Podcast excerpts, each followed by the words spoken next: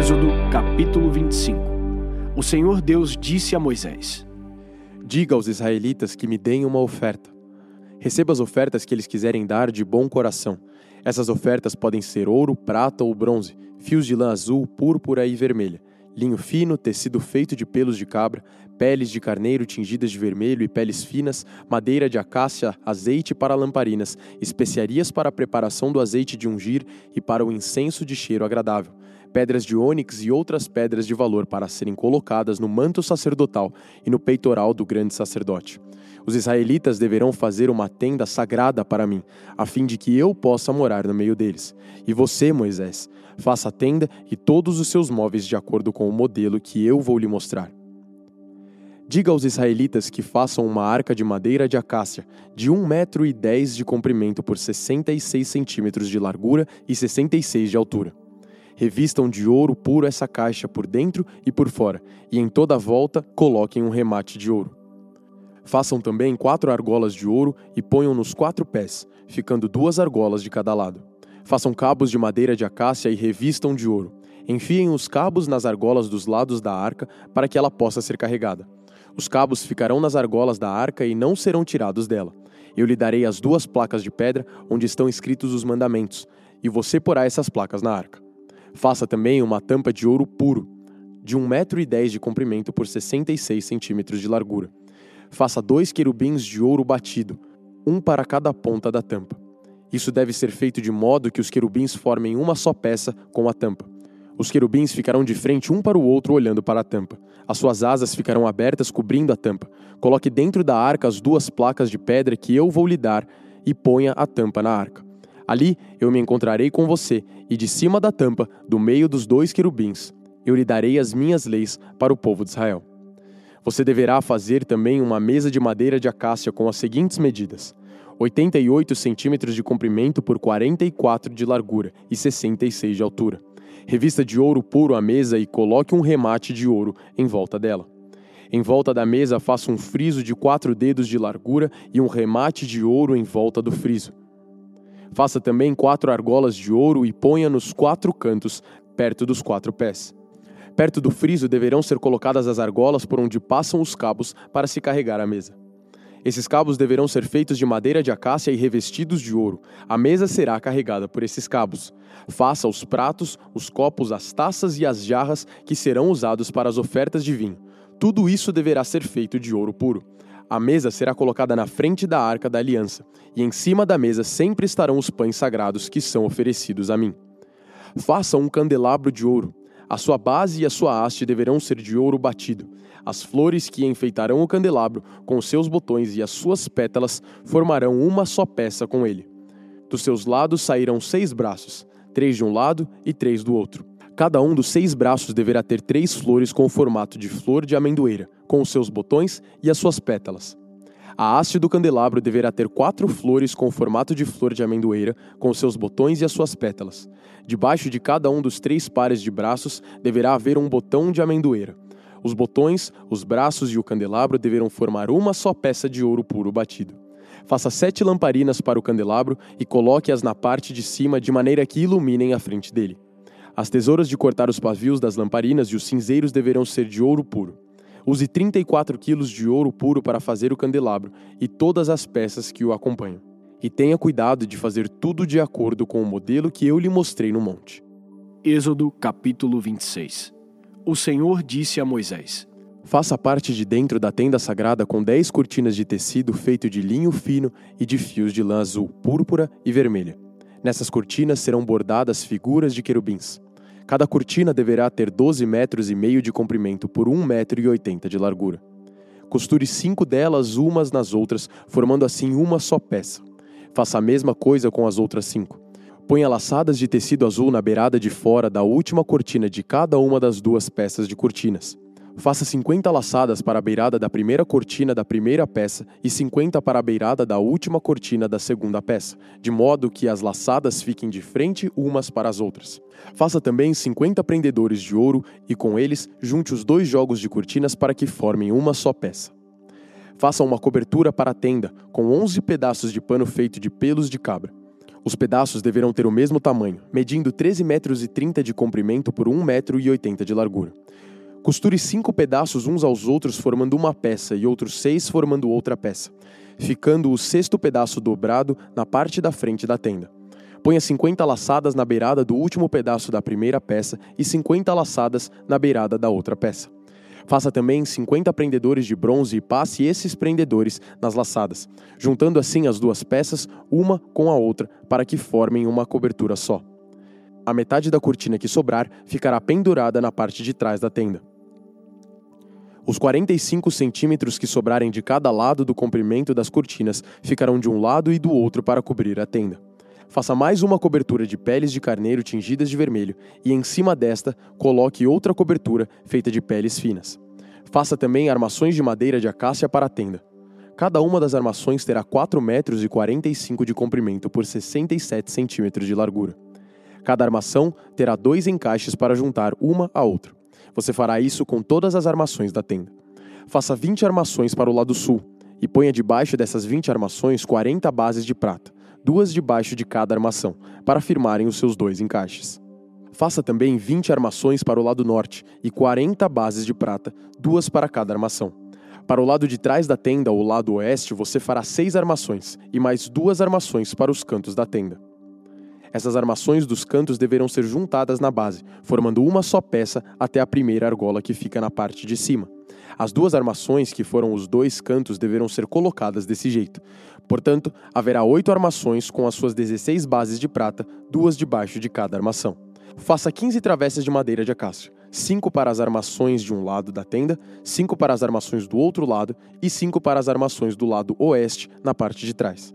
A travessa do centro passará a meia altura entre as armações de um lado da tenda até o outro. Revista de ouro essas armações e ponha nelas argolas de ouro por onde passarão os cabos, que também deverão ser revestidos de ouro. Arme a tenda de acordo com o modelo que eu lhe mostrei no monte. Faça uma cortina de tecido feito de linho fino e de fios de lã azul, púrpura e vermelha e bordada com figuras de querubins. Pendure essa cortina em quatro postes de madeira de acácia revestidos de ouro, que terão prendedores de ouro e serão fixados em quatro bases de prata. Pendure a cortina debaixo dos prendedores e atrás da cortina ponha a arca da aliança, onde estão as duas placas de pedra. A cortina separará o lugar santo do lugar santíssimo. Põe a tampa na arca da aliança no lugar santíssimo.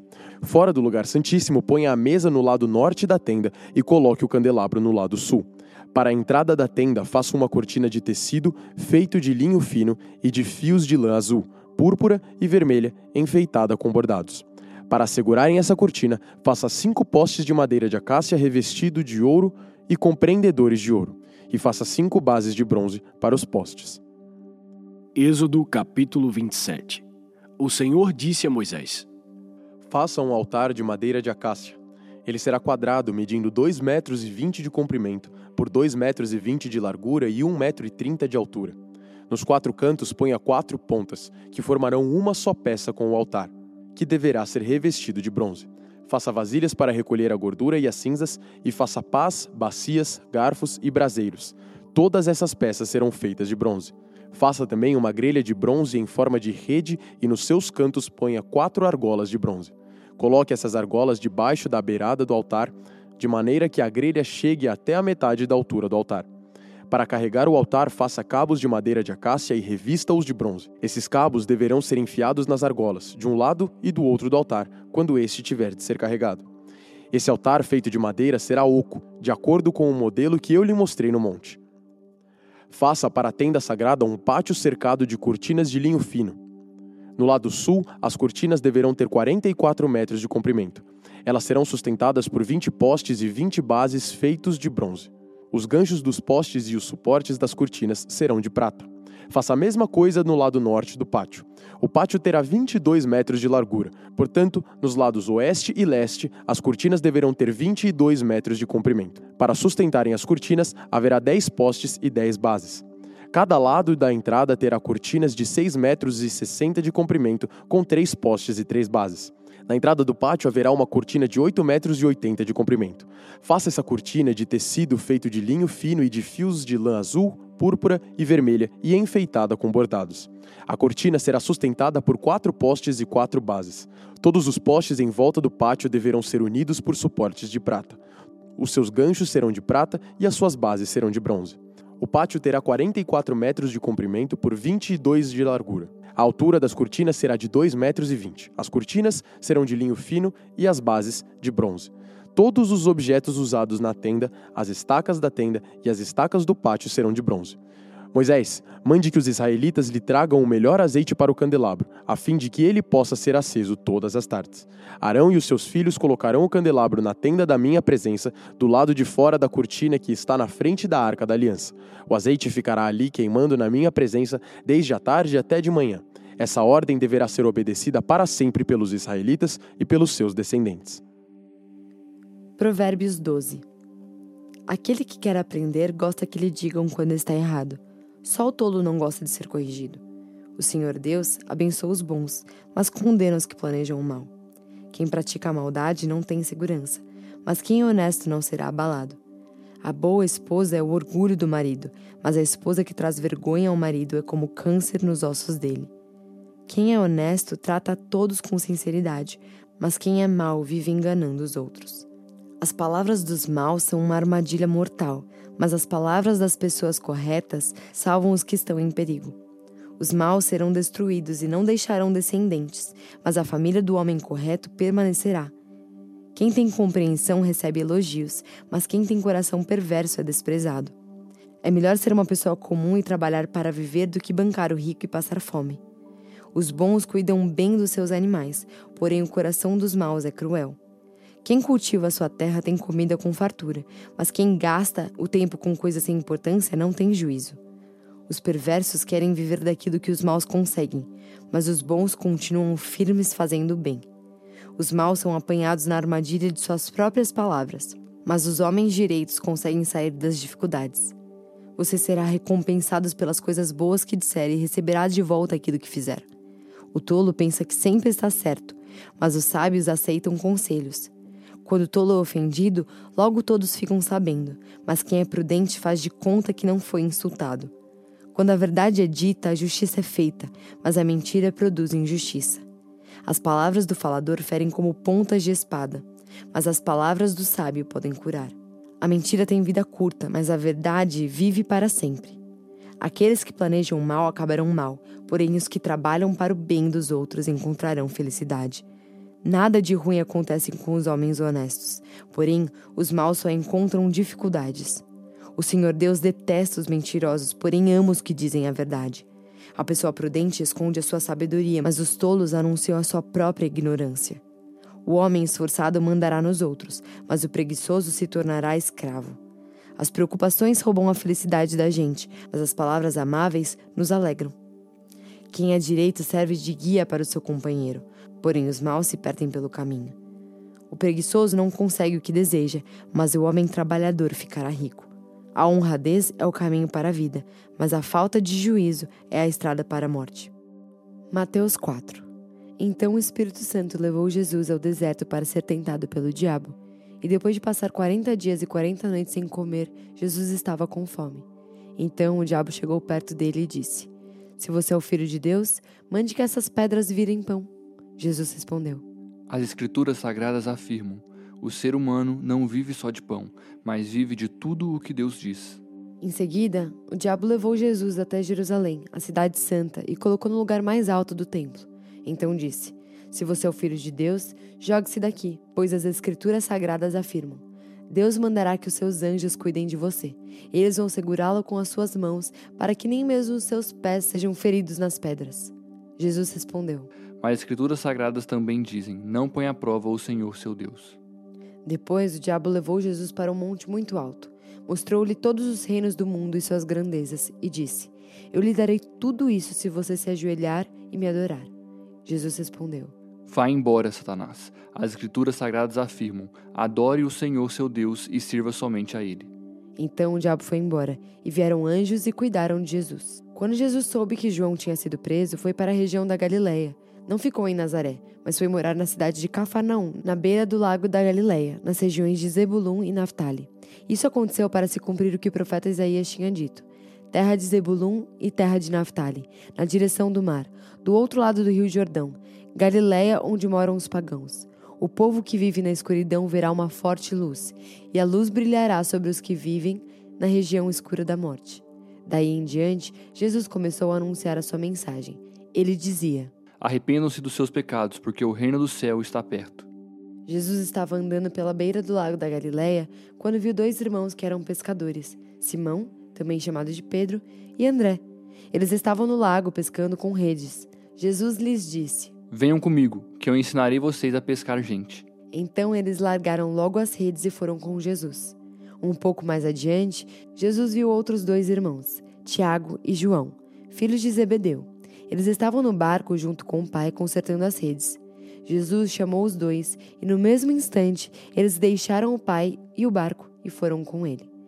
Jesus andou por toda a Galileia, ensinando nas sinagogas, anunciando a boa notícia do reino e curando as enfermidades e as doenças graves do povo. As notícias a respeito dele se espalharam por toda a região da Síria, e por isso o povo levava a Jesus pessoas que sofriam de várias doenças e todos os tipos de males, isto é, epiléticos, paralíticos e pessoas dominadas por demônios. E ele curava todos. Grandes multidões o seguiam. Eram gente da Galileia, das dez cidades, de Jerusalém, da Judéia e das regiões que ficam do lado leste do Rio Jordão.